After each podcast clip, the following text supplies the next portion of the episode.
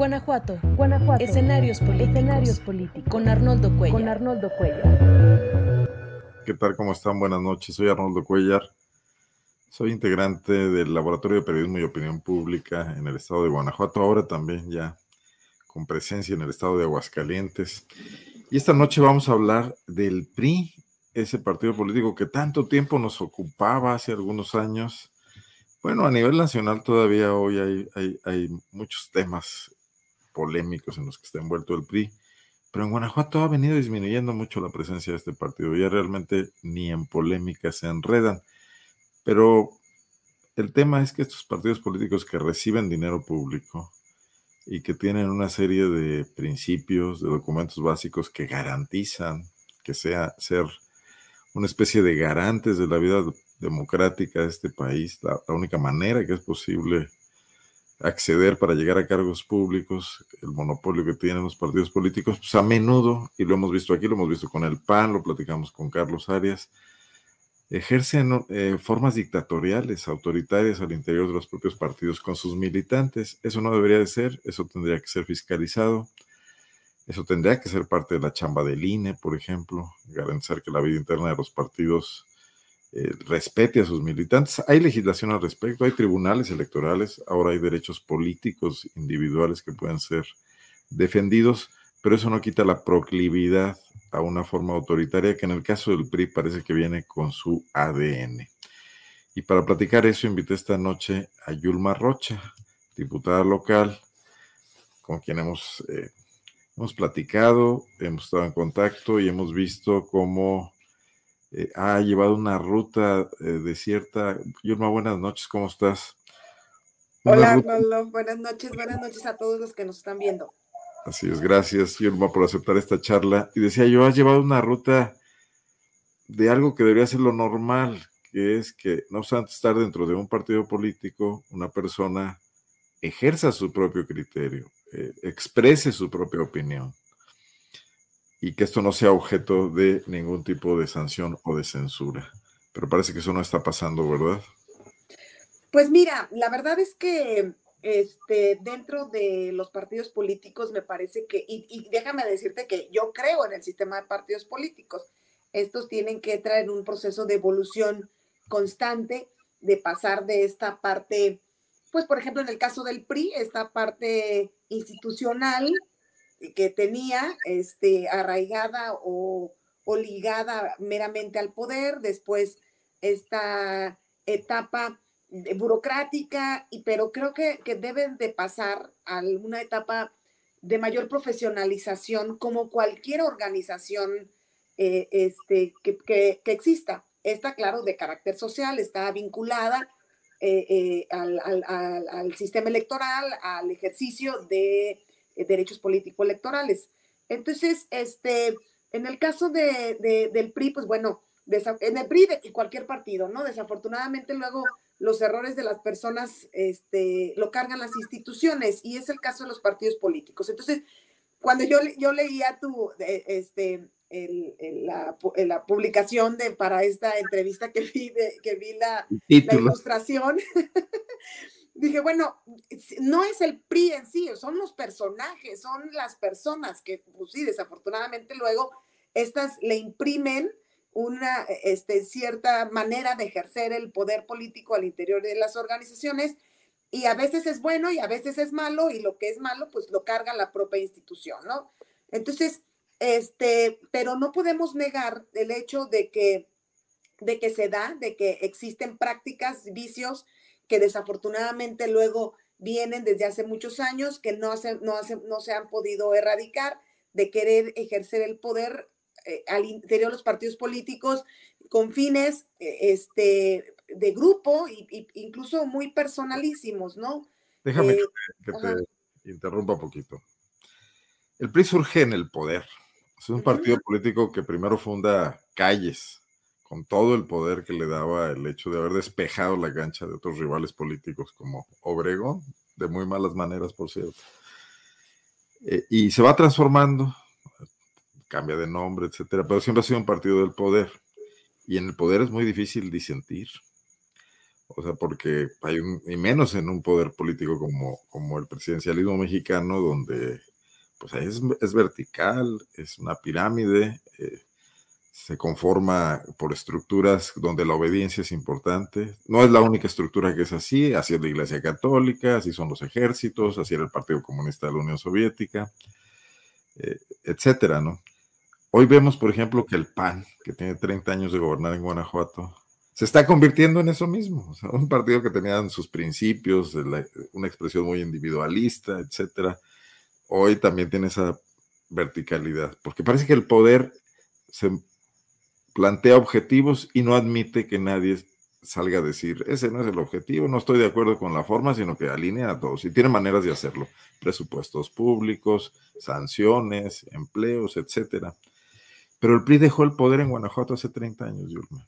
Es correcto. Y es un poco lo que podríamos reflexionar. Es imposible que un partido político como estos lograra reconvertirse, que sus militantes desde abajo, a ver, vamos a cambiar esto porque Digo, antes tenía sentido, teníamos el poder, pero hoy no lo tenemos.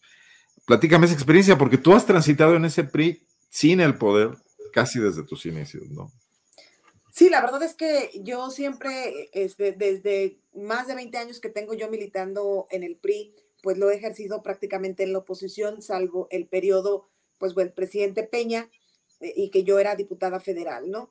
Y, este, y efectivamente, me parece que en el caso del, PRI, pues ya no se puede, eh, eh, tiene, se, tiene que evolucionar a lo que yo te decía, esta parte de un partido más profesional, menos burocrático, este, porque ya pasó esa etapa. Y entonces estas prácticas que luego todavía vienen anquilosadas y vienen eh, estar arraigadas, pues ¿qué es lo que está provocando? Que eso pues, lo podemos ver también en, en, un partido como el PAN en Guanajuato. Empieza a provocar escisiones, ¿no?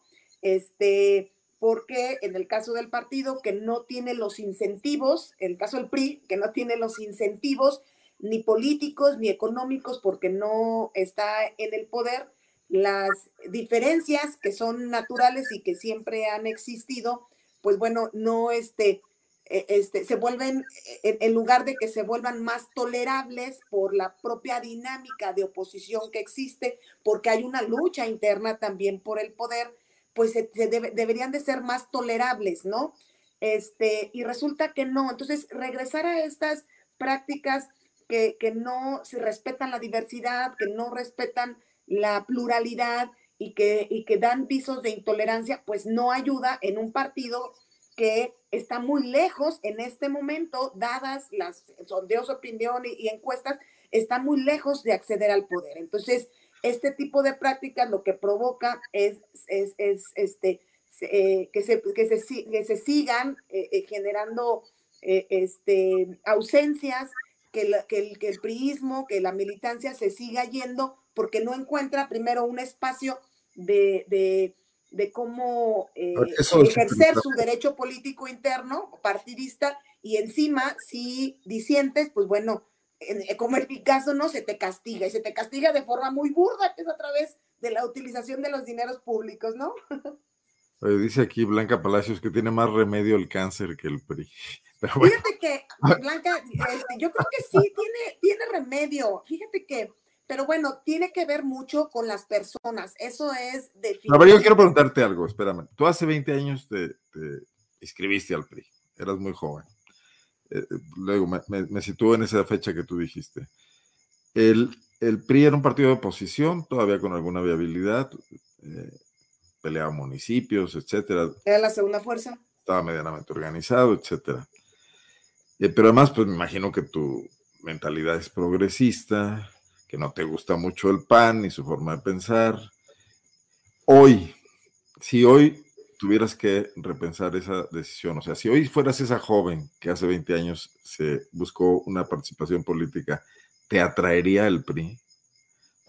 Haz un ejercicio de, despejar tu mente. Si hoy, llegaras a la política, dirías, sí, el PRI es el partido en el que quiero militar. O sea, ¿cómo ves a los jóvenes hoy con respecto a eso? Bueno, e, evidentemente no, no, no, no estamos haciendo lo correcto para hacerlo suficientemente atractivos a los jóvenes eh, eh, definitivamente. Y eso pasa necesariamente porque eh, el hecho de que el PRI en Guanajuato ha perdido y ha cedido incluso las funciones que debe tener un partido político. Un partido político debe ejercer al menos cuatro funciones.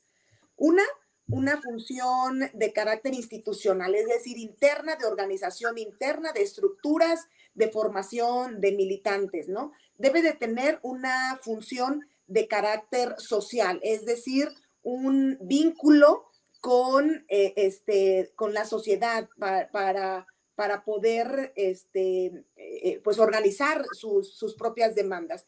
Y debe de tener un, una función de oposición, ¿sí? Y esa función de oposición significa el señalar, el criticar, el proponer, no solamente ejercer los votos en contra del partido que gobierna, sino el plantear alternativas, incluso discutirlas y debe de tener una función ideológica, es decir, en torno a qué nos unimos como militantes. Y a mí me parece que en el caso del PRI de Guanajuato ha, estado cediendo estas funciones, ¿sí? Y entonces eso no lo encuadra como un partido que, que le sea atractivo a los ciudadanos, que le genere una alternativa, este, y entonces hoy ya no somos la segunda fuerza, entonces, me parece que, y eso yo lo he estado diciendo desde hace mucho tiempo, eh, este, si no tenemos, si, si, si nos sentimos con la capacidad de criticar al de enfrente, de criticar a quien ejerce el gobierno, debemos de tener la capacidad también de hacer una crítica interna. Y yo siempre he sido muy crítica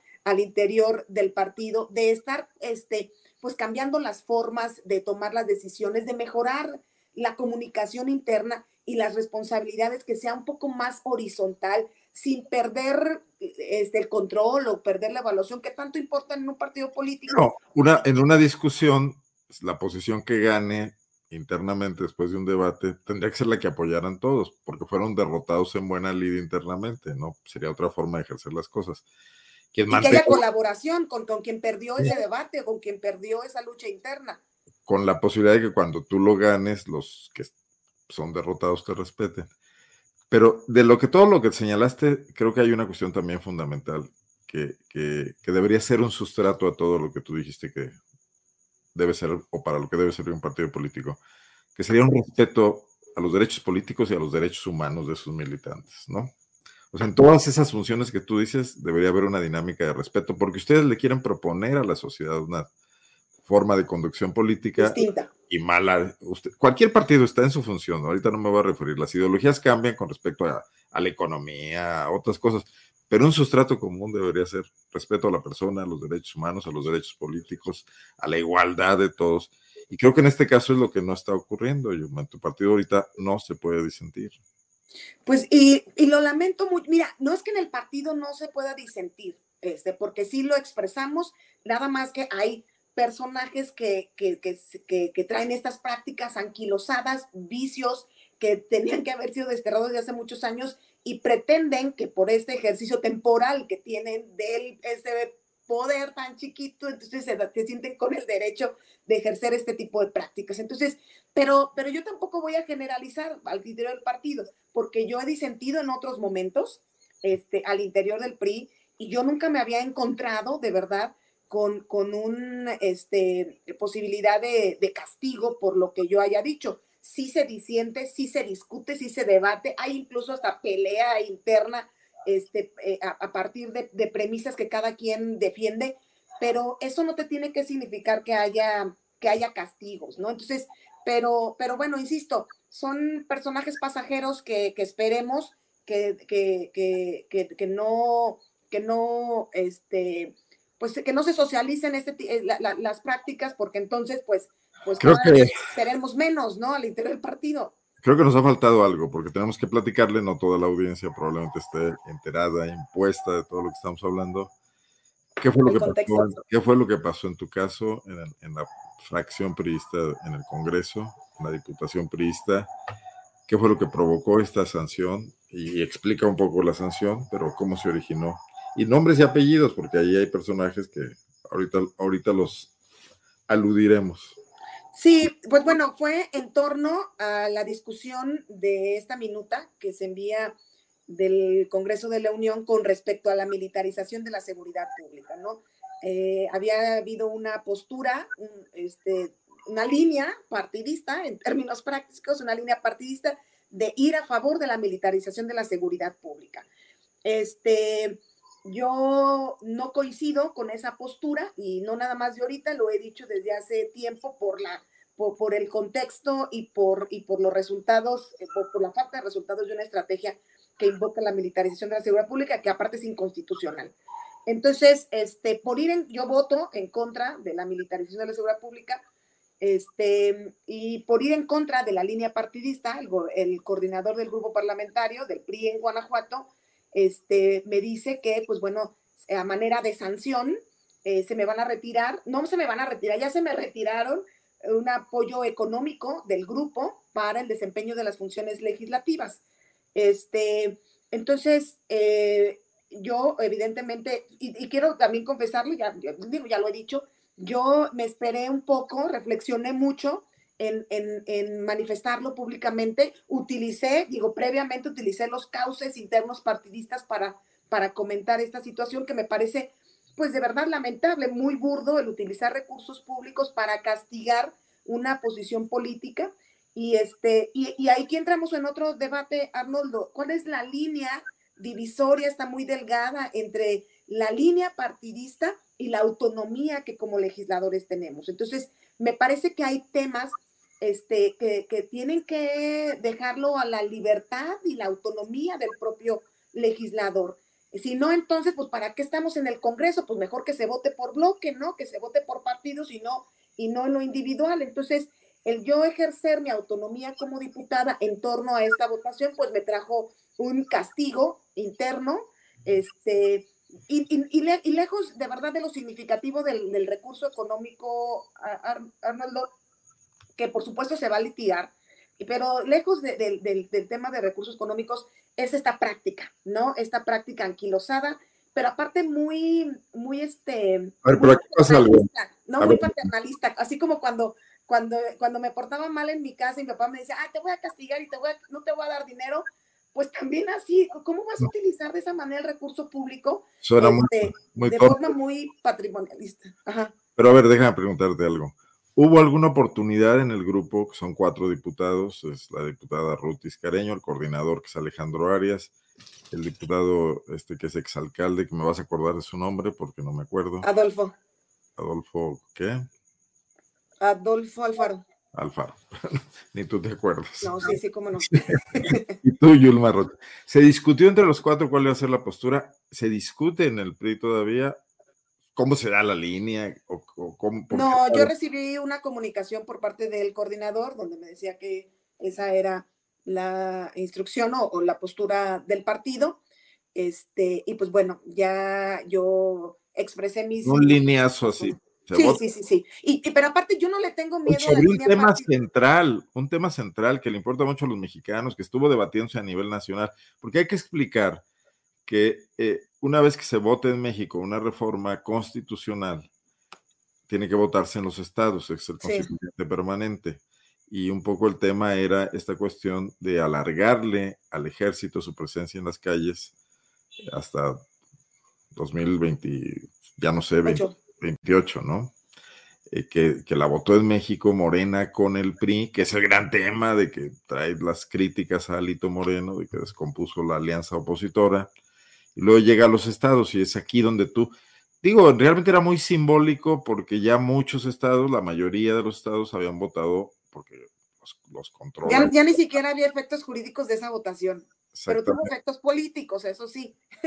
Era un poco todo el contexto, ¿no? Pero ni siquiera se discutió y entonces tú fuiste a votar y, y se vino esta sanción.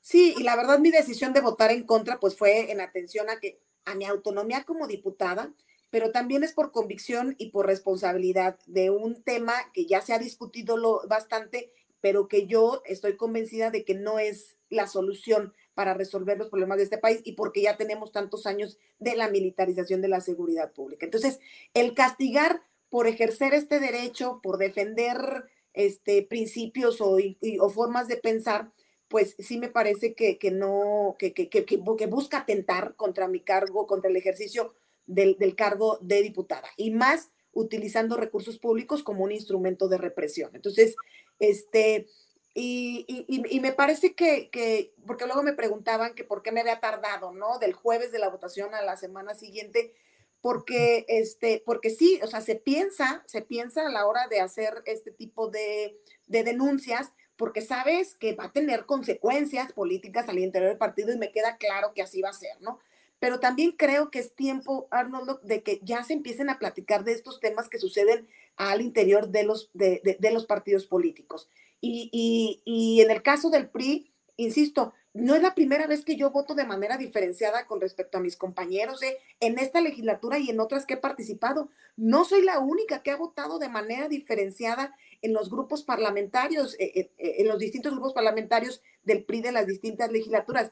Yo me acuerdo de aquella famosa votación cuando se convalidó el, derecho a la vida desde la concepción, ¿no? Y hubo discusión y hubo enfrentamiento entre nosotros pero eso de castigarte es de, y, aparte con recursos, quitándote recursos públicos para que afecte tu desempeño legislativo, pues me parece que no, pues no es lo más correcto, incluso creo que es ilegal. Déjame hacer un paréntesis porque hay un comentario interesante. Dice José Manuel Delgado, periodista de Irapuato, buen amigo, tú lo conoces, que te ve ya en ruta a Morena y que en el PRI ya no alcanza el pastel. Bueno, yo más quisiera precisar que los de Morena te, te abucharon y te gritaron ese día porque había, había público, Morena llevó gente, ellos en apoyo al tema de la militarización, ¿no? Sí, no, la verdad es, mira, este, también me, lo han este, comentado mucho. Yo nunca he tenido planes de irme del PRI, ni tampoco los tengo. Este, el que disienta de una postura de partido no me hace ni más priista ni menos priista me hace una priista, una militante más que disiente, que difiere de una postura política, de una postura partidista y que el partido me da el derecho y la oportunidad a partir de su diversidad y pluralidad de expresarlo. Que haya personajes, en este caso como el coordinador del grupo parlamentario del PRI, que utiliza ese espacio temporal y pequeño de poder para ejercer este, este tipo de violencia económica, porque lo es, este, también me parece que es temporal, ¿no? Pero eso no significa que no se hable y que no se diga, Arnoldo, porque como te decía, este, yo, yo he votado de manera diferenciada en otros momentos y nunca me ha traído ningún tipo de castigo. Me ha traído discusiones y, diferencias, sí, pero no castigos. Entonces no, no tengo, no tengo, ni he tenido planes de irme del PRI, ni los tengo en este, ni los tengo ahorita. No, les harías la vida muy cómoda. Además, te han inducido, lo han publicado en columnas, ya te vas. Mira, dice Blanca Palacios que hagas eh, una diputación independiente, realmente libre y autónoma, que porque en los partidos hay mucha antropofagia. Y a Blanca Palacios yo le diría que no es ninguna intromisión, que bienvenidas sus intervenciones como las de todos los demás que están opinando. Para eso hacemos esto, para tener este diálogo. No, no, no queremos monopolizar el diálogo con Yulma, así que adelante. ¿Se puede ser diputado autónomo, independiente o dependes de los partidos políticos? Te castigarían mucho, ¿verdad? Si, si, si te declaras independiente en este momento en el Congreso.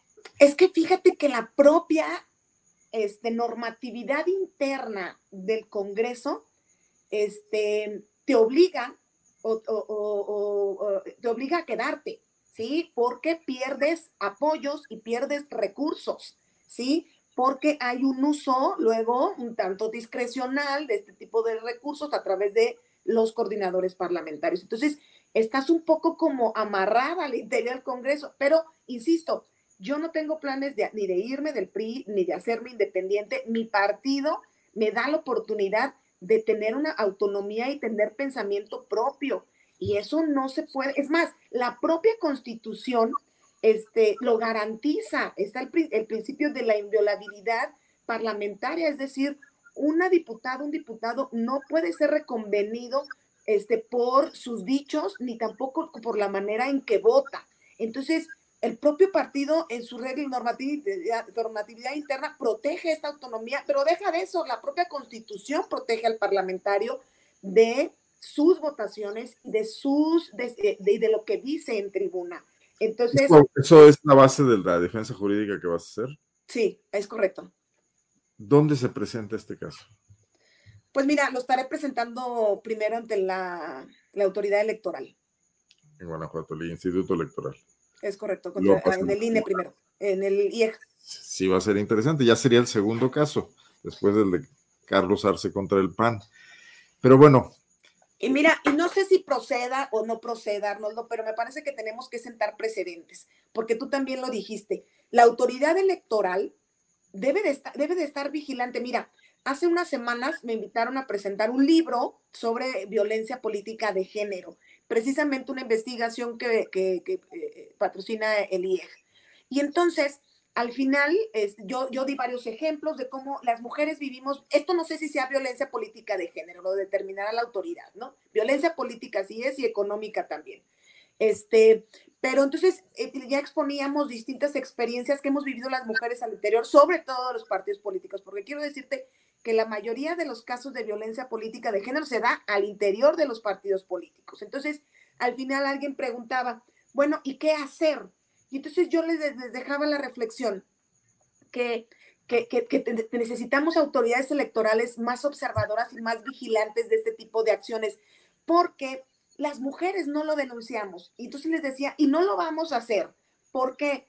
Porque en lugar de que le cuestiones al agresor, le cuestionas a quien se siente víctima y agredida. Entonces, por eso no se denuncia. Entonces, yo por eso le pensé y, honestamente eh, eh, lo digo, yo le pensé porque dije, bueno, evidentemente esto internamente me va a traer algún tipo de, consecuencias, ¿no?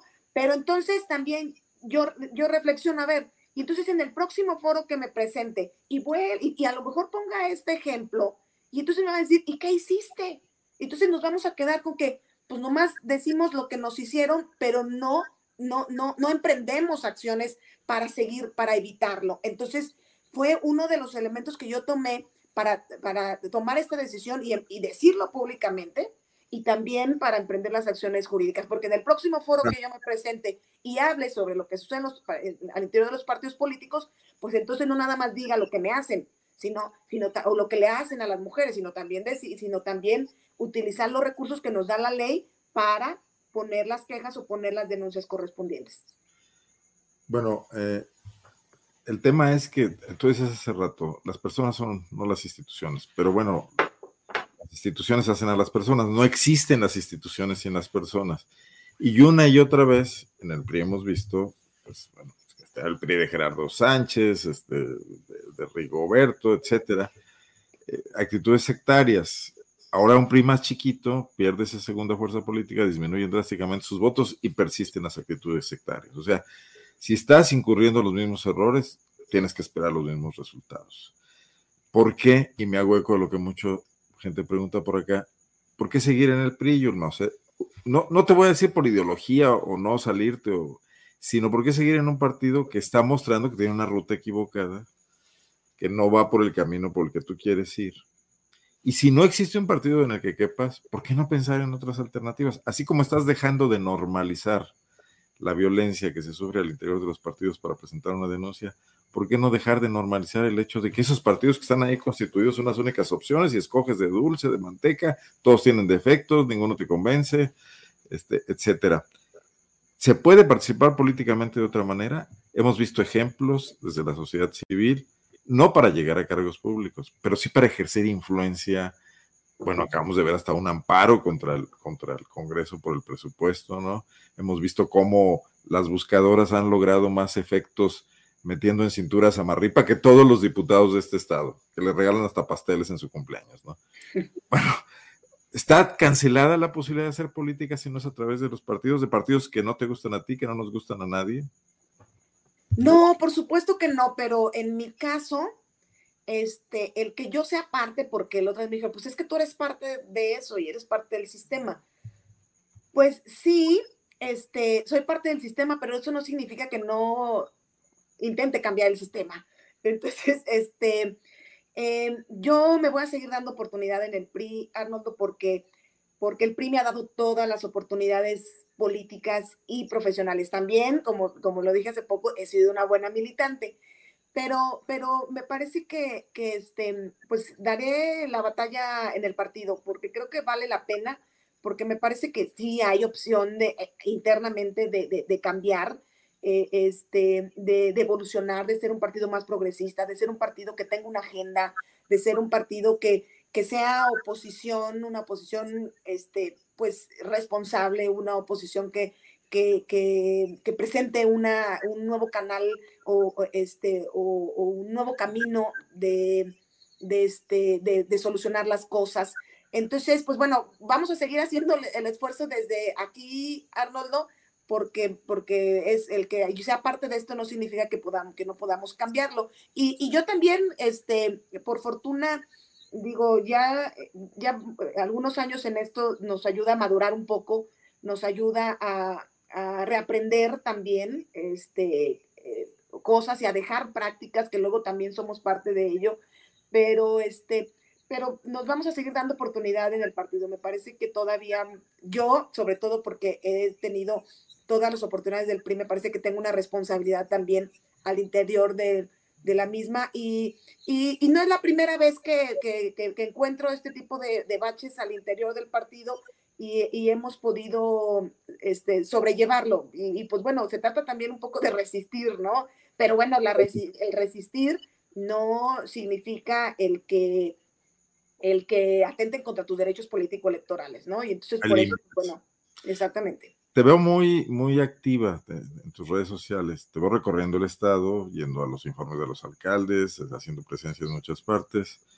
Además, con una actividad intensa, este, posteando temas, planteamientos, actividades, etcétera, malas compañías como Alejandro. Pero bueno, ¿qué encuentras entre los militantes del PRI en Guanajuato? O sea, ¿están contentos con lo que está pasando? ¿Están contentos con tener una dirigente que nadie conocía hace un par de años, que es de San Luis Potosí? ¿Se van a resignar? ¿Es el temor eh, lo que los mantiene ahí? ¿Cuál es el estado de ánimo, la temperatura, digamos, de la militancia prista, la que queda en Guanajuato? Yo, yo le reconozco mucho a la militancia del PRI porque ha sido, hay quien le, la califica de heroica porque este, cada tres años vamos con ánimo y luego los resultados no, no, este, no ayudan mucho y sin embargo ahí está, pero ya no están muchos, ¿sí? Y entonces esa es una preocupación porque lejos de aquellos que se van este, de manera estridente y lo anuncian, esos son a lo mejor los pocos, pero hay muchos que abajo se van de manera silenciosa y eso es de preocuparse y yo ya se lo externé a, la dirigencia nacional y a sus enviados, este, porque ahí efectivamente hay desánimo y, el, y, muchos periodistas se sienten, hombres y más mujeres, muy ofendidas, muy ofendidos por decisiones que se han tomado como la de eh, imponer a alguien de fuera este, como dirigente, incluso pues violando la propia ley este, para hacerse de una diputación incluso al interior del propio partido, este, violando la normatividad interna. Entonces, sí, eso, eso lastima este, y lastima a la militancia que, que, que, que, aspira a un espacio y a los que no también.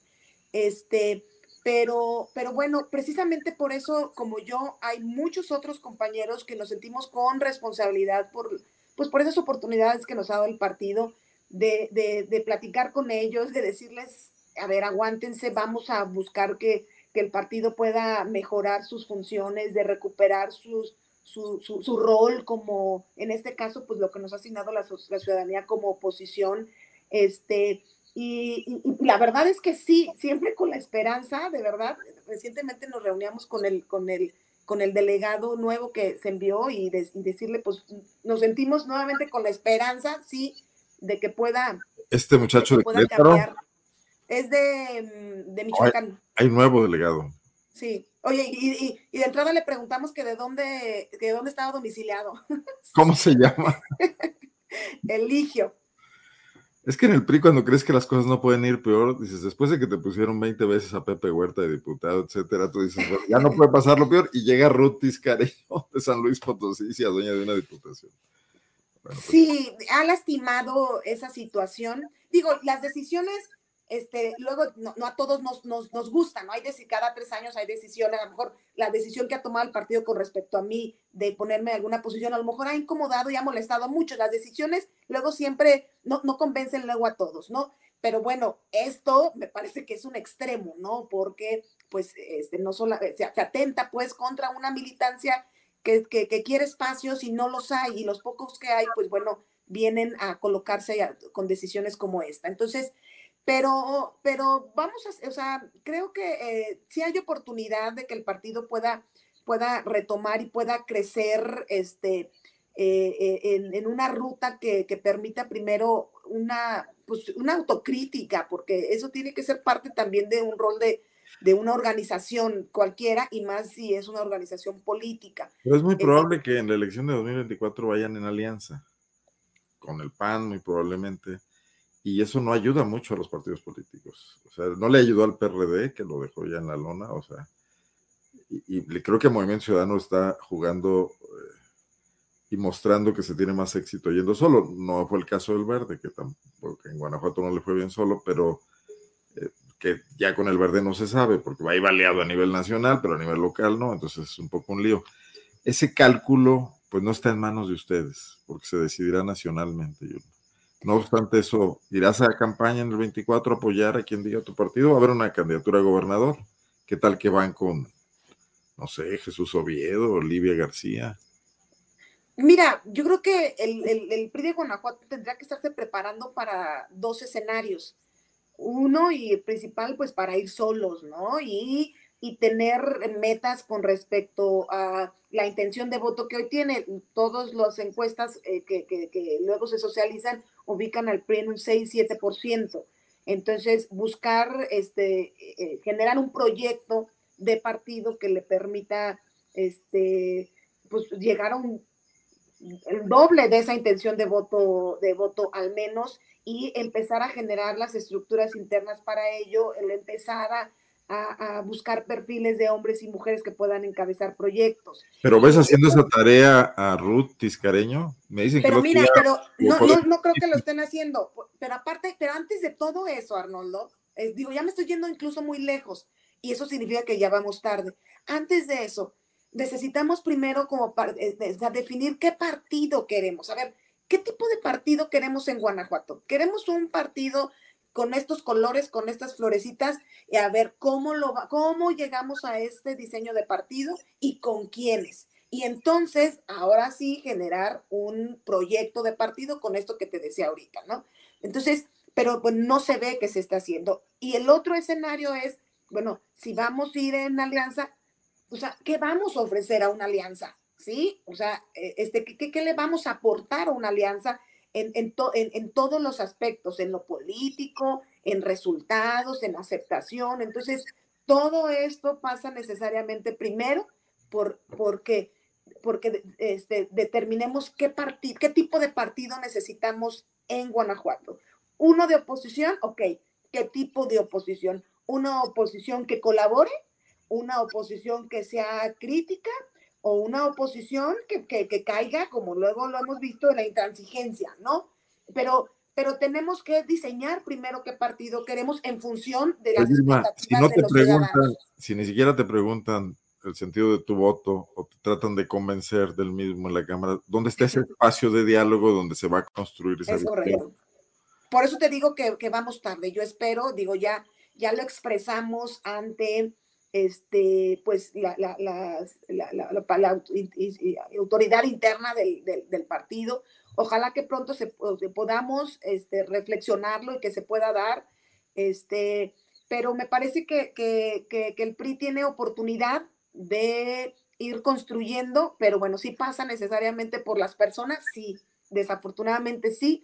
Y en ese trayecto, pues bueno, quienes todavía estamos aquí y queremos un partido más vanguardista, más progresista, que realmente sea opción, que recupere ese rol, un, rol al menos, que recuperemos un rol al interior, en, la dinámica democrática del Estado, pues lo, seguiremos insistiendo pues hasta donde podamos. Lo que sí yo le, puedo decir a la ciudadanía y a la gente que nos está viendo es que, este, que, que, que habemos priistas, hombres y mujeres muchos, que que queremos que, que, que, que, volteen al PRI como una opción. Y en su momento, pues bueno, estaremos construyendo proyectos en lo individual y proyectos de equipo y proyectos de grupo, este, y que pues sí, desde, este, es un partido, este, como todos, que, que tiene diferencias, sí, y que este y que y que pues también es parte de la dinámica de una organización yo les digo que así como en cualquier familia hay diferencias entre los hijos, pues bueno, imagínense una organización eh, política, ¿no? También los hay. Pues, a mí sí me interesa.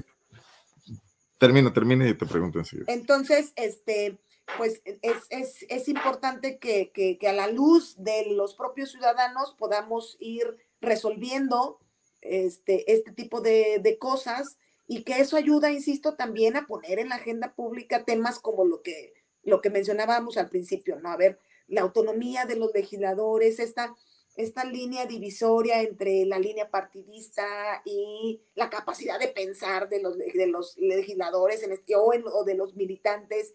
Y entonces que se fortalezca el debate, porque finalmente es eso, que se fortalezca el debate y podamos tener puntos de encuentro internamente los militantes, pero también ciudadanos que, que de verdad buscan opciones. O sea, que yo cada tres años, cada seis años veo también sondeos este, sobre la necesidad de la alternancia en Guanajuato. México ha entrado en una dinámica de alternancia que no ha tocado Guanajuato, no ha tocado a Guanajuato, no porque los ciudadanos no quieran, sino no, no ven opciones para una alternativa. Entonces dice, pues mejor me quedo con el que está. Entonces, este, los ciudadanos forman parte, deben formar parte también de esta, de esta transformación que, que, que, que debe pues presionar a los partidos políticos a que también cambien. Imagínate ahora que después de 30 años de haber sido oposición al PAN, porque en cada elección de gobernador ustedes presentaron una alternativa diferente, algunas relativamente exitosas, digamos, ¿no? Bueno, Juan Ignacio Torreslanda, la segunda vez, sobre todo, que puso en riesgo la victoria panista, la, la presionó mucho, que ahora vayan con el PAN. O sea, eso que tú mencionas, la gente quiere alternancia en Guanajuato, pero ustedes irían con el PAN. ¿No sería la tumba auténtica para el PRI el riesgo? O sea, ¿lo podrían reflexionar en México si es que se decide que en Guanajuato no se, no se haga el paquete que se puede hacer a nivel nacional con la Gran Alianza? ¿Se, puede tropicalizar la política o en este momento de confrontación y de polarización todos son bloques? Pues mira, este, yo creo que va, para eso luego para, eh, hay instrumentos que ayudan a, tomar decisiones, ¿no? A ver también cómo cae en Guanajuato una alianza como esa. Este, acuérdate que eh, por ahí leí en algún momento que, que, que, una coalición es, este, es incómodo, porque es como, es como ponerte el zapato derecho en el pie izquierdo. Entonces, es, este, es, es difícil y es complicado y se tiene que construir y a partir de puntos de encuentro. Este, pero bueno, las encuestas, los sondeos, hay herramientas que ayudan a tomar decisiones y, luego a veces pues hay, un, bien este, eh, este, superior a esas diferencias y a esas incomodidades. Este, pero bueno, tampoco como que va a ser un tema que dependa mucho de, de, aquí de lo local, sino más bien a nivel nacional y en, esa, y en ese trayecto de aquí a que sucede eso, pues bueno, lo que nos resta es, en el caso del PRI como partido, pues es este, partir, creo yo, es una opinión personal, de estas premisas que te enuncié, ¿no? Primero, ¿qué PRI queremos en Guanajuato? Y a partir de ahí, pues con, este, conformar un proyecto que permita, primero, en lo individual, solos como partido, y segundo, si hay una alianza, pues, ¿qué, qué se le ofrece a esa alianza, ¿no? ¿Cómo te ves los próximos año y medio prácticamente ya que falta en tu diputación y en la elección del 2024. O sea, ¿Cuál es la ruta que, que anuncia esa, ese activismo en redes que estás haciendo? Eh, mira, primero seguir este, fortaleciéndome, este, una agenda propia, sí, que yo, que yo traigo, es propia. ¿Interactúan eh, contigo en, redes? ¿La gente te, habla? Sí, sí, sí, la verdad es que un par de, temas y de iniciativas las he recuperado de propuestas de, gente, sobre todo a través de las redes sociales.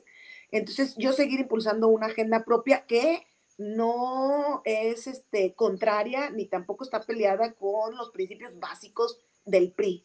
Este, y, y seguir fortaleciendo alianzas también, creo que la construcción de redes ayuda a visibilizar esta agenda, visibilizar a, quienes las encabezamos y eso este, nos permite también empezar a hacer como eh, eh, eh, prácticas distintas, ¿no? Lo que estamos impulsando en el Congreso y que ya estuvimos contigo, la bancada feminista, que pues son nuevas formas de organizarnos y de hacer alianzas.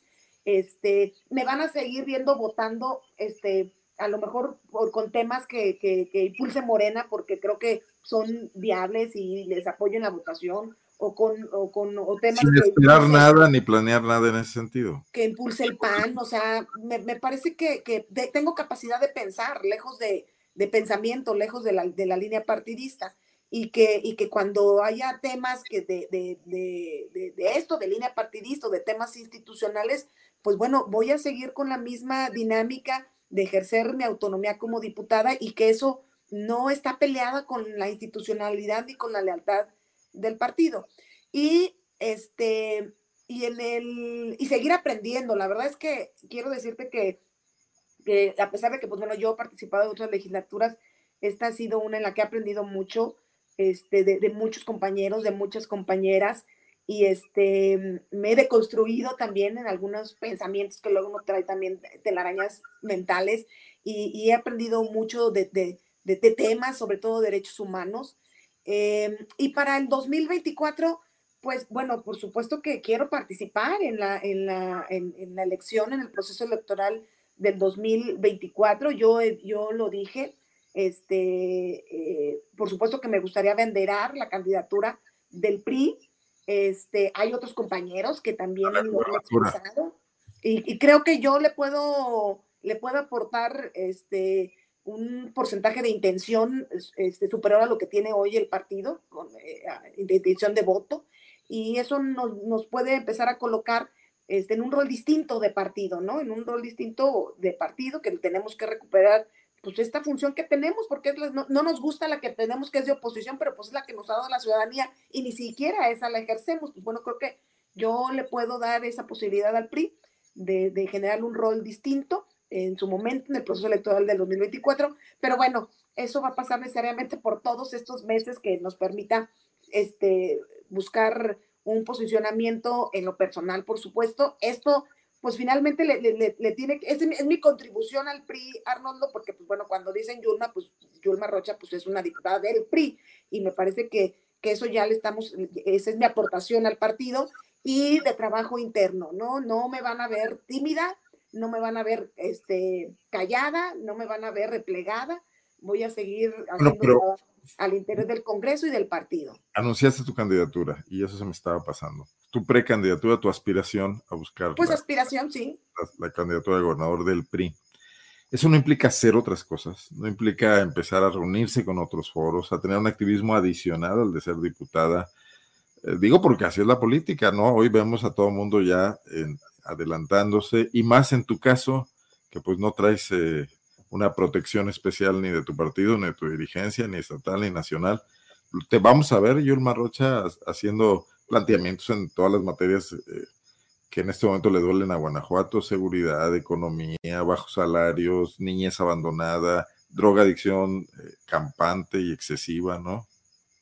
Sí, es que de eso se trata eh, ejercer la función de oposición, de generar un cauce distinto de solución de los problemas que hoy tiene Guanajuato para al menos aspirar a ser gobierno y eso creo que no lo ha hecho. Entonces, por supuesto que estaré involucrándome en los temas, sobre todo en los que más adolece, adolece Guanajuato. Y, pues bueno, ya la ciudadanía en distintos este, sondeos y encuestas coloca el nombre de Yulma Rocha como una posible aspirante, lo cual agradezco, por supuesto, y luego no tan lejana de otros personajes que traen todo el aparato de gobierno, ¿eh? Recursos bueno, seguramente más que Jesús Oviedo, que no lo Públicos, de todo. Entonces, y yo, pues sin tener ese tipo de aparato público para lograr ese posicionamiento, entonces, pues me parece que le puedo ayudar al PRI. Muy bien. Pues entonces va, va a haber oportunidad de volver a platicar. Eh, sobre todo, dos, un tema coyuntural importante, ¿qué pasa con ese litigio que vas a plantear? Si prospera, eso creo que va a ser interesante saber, porque es, es la estrategia de ampliación de derechos, o sea, hay que ejercer esos derechos que están en la ley llevando a cabo este tipo de iniciativas legales. Y dos, el tema de tu aspiración, para ver cómo camina. Claro que sí, con todo gusto, Arnold. No platicaremos nada más de eso. Algo que quieras agregar, que se quede, que no te haya preguntado. Pues nada, que... Alguien, me, decía que si estás en contacto, ya te pregunté, con tus militantes, con tus compañeros de partido, con la gente que de alguna manera ha votado por ti, porque hay que decir que tú ganaste una elección en 2015. 2015 en Irapuato le ganaste al PAN. Sí. No fuiste plurinominal, en 18 sí. Sí, a ver, eh, este, yo he ganado. He ganado de la mano de la militancia y también he perdido. Entonces, este, por supuesto, yo voy a seguir recorriendo el estado, conozco el estado, he recorrido todos y cada uno de, sus municipios. A, lo largo de estos años, pues bueno, he construido alianzas sociales y partidistas que me han permitido, pues bueno, continuar en mi carrera política por este, esas alianzas, este, por mi trabajo, por creo que también mi congruencia me ha ayudado a permanecer aquí. Entonces, este, lo voy a seguir haciendo con mayor consistencia, de manera más estructurada para que la ciudadanía observe en mí planteamientos como lo que decíamos ahorita de de, de, de, maneras distintas de darle solución a los grandes problemas que tiene Guanajuato, sobre todo el que más adolece, que es el del tema de seguridad. Si bien es cierto, yo en esta legislatura me propuse inclinarme más sobre la agenda de los derechos de las mujeres, este, eh, eso no significa que este, hay, no haya otros temas, ¿no? Y el gran tema, pues sí, en el Estado es el tema de seguridad. Entonces, por supuesto que estaremos haciendo planteamientos. Muy ligado con el tema de adicciones. Que el digo, no hay encuestas que lo hayan medido. Las del Planet Youth, que son muy sesgadas porque solo se realizan en escuelas, muestran datos alarmantes y que son el gran mercado que en este momento está moviendo el crimen organizado en Guanajuato. Ya no es el huachicol. Bueno, quiero decirte que el Planet Youth, este programa contra las adicciones, es la muestra más fehaciente del fracaso del tema de seguridad pública en el Estado. O sea, es, es, la muestra del fracaso de la prevención. Es eh, porque el que haya estos niveles de consumo de sustancias da cuenta del aumento, por ejemplo, del narcomenudeo. Un delito que, que, sí, este, eh, que es responsabilidad de las autoridades estatales en materia de prevención. Entonces, es, es el ejemplo más fehaciente del fracaso de la política de seguridad. Por si algo faltara. de prevención. En general creo que hay muchas señales de ese fracaso, ¿no?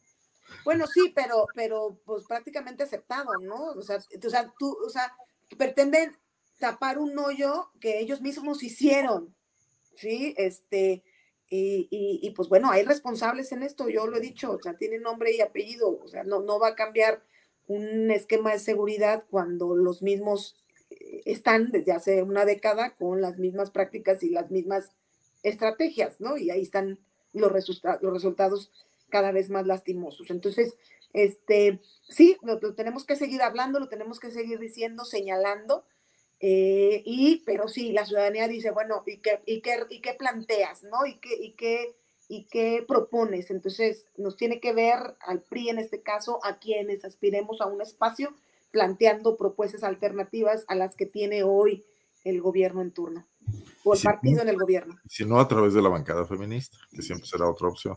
Sí, la verdad es que, como te decía, yo en esta legislatura he aprendido mucho, he, aprendido a construir alianzas, a fortalecer el diálogo con mis compañeras a través de la bancada, pero también cuando con otros compañeros del PAN, algunas veces ha salido en Morena, por ejemplo, cuando fuimos con el Procurador de Derechos Humanos para el tema de matrimonio igualitario, este, y que eso lo construimos con, con gente de Morena, con, con del, del, Verde, que fueron los que impulsaron la iniciativa, pero han salido otros en los cuales, este, eh, que con otros compañeros. A la que el PAN se resiste todavía.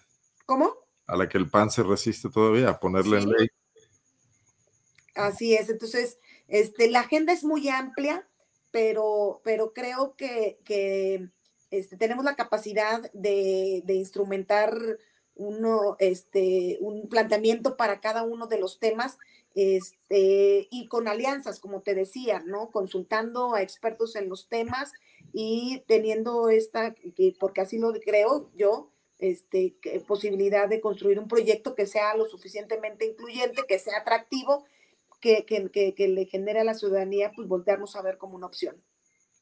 Preguntan aquí en el chat, ¿Qué opinas de que el gobierno federal pudiera sacar a la Guardia Nacional del Estado? Bueno, creo que eso no está en la agenda.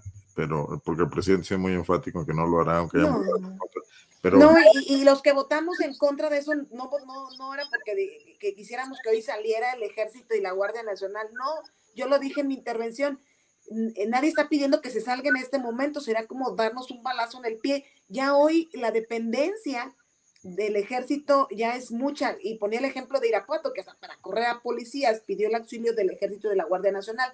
El tema es la ampliación de, esta, de, esta, de este auxilio, y creo que podemos llegar a un punto de no retorno, de, de que haya una dependencia total, y entonces sí tengamos una, lo que estamos diciendo, una militarización ex, este, de la seguridad pública, por, y luego que hemos provocado, Arnoldo, autoridades bien comodinas que dicen, ah, pues para todo le, llaman a la Guardia Nacional y al Ejército cuando la responsabilidad es de ellos. Entonces, hay autoridades locales y estatales este, que han cedido su responsabilidad y su obligación. Entonces, esto está haciendo pues, autoridades comodinas y al final no se resuelve el problema, porque aparte mm, eh, no, no, hay un, no, no hay un ordenamiento jurídico, no, no hay una norma que le permita actuar. Incluso por eso luego vemos a la Guardia Nacional o al Ejército que está cometiendo prácticamente delito en fragancia y no pueden actuar, pues porque no, la ley no se los permite, no, no pueden, ¿sí? Porque los primeros respondientes son otras autoridades que son las civiles, las policías civiles. Entonces, aunque quisieran, no pueden actuar. Entonces, este, pero eso no significa que digamos que, que, se vaya ahorita, no es imposible, o sea, ahorita ya se depende mucho de ello. Lo que se tendría que estar haciendo es un plan paulatino de retiro de las Fuerzas Armadas. En no llegar hasta el 2028 con estas condiciones. Yo lo dudo, ¿eh? Yo lo dudo. O sea, la, dependencia de las Fuerzas Armadas se va a ampliar al, grado de que puede el, riesgo de que no haya punto de retorno. Vilma, muchas gracias por la posibilidad de platicar. Seguiremos eh, hablando de estos temas más adelante. Yo creo que ya el año que entra, este año ya está terminando, y, ver cómo camina esta decisión tuya. Primero de confrontar el autoritarismo al interior de tu partido y luego lanzarse a esta aventura de dedicarte como candidata, sobre todo aventura por el tema de que, pues veo difícil que el PRI vaya solo en 2024, pero tú no dejes de luchar, como dijeron por aquí, dijo Paulino Lore, te han dicho otros muchos. Saludos, Alicia Paulino. Gracias, ¿eh? Un gusto, muchas gracias y gracias a quienes nos escucharon y nos vieron. Y quienes estuvieron opinando todo el tiempo, hubo muchas opiniones al respecto. Unas no son preguntas, son simplemente posicionamientos. Pues bueno, lo agradecemos siempre. Muchas gracias. Soy Arnoldo Cuellar, le agradezco mucho a Yulma Roche esta posibilidad de dialogar, que siempre he tenido con ella en público y en privado. Decirles además que el jueves no estaré en esta transmisión. Tengo una salida de la ciudad, un compromiso, entonces nos veremos hasta el siguiente martes eh, con otros temas por acá, aún no definidos. Pásenla bien, buenas noches y gracias. Buenas noches. Buenas noches. Guanajuato, Guanajuato. Escenarios políticos. Escenarios políticos. Con Arnoldo Cuellar. Con Arnoldo Cuellar.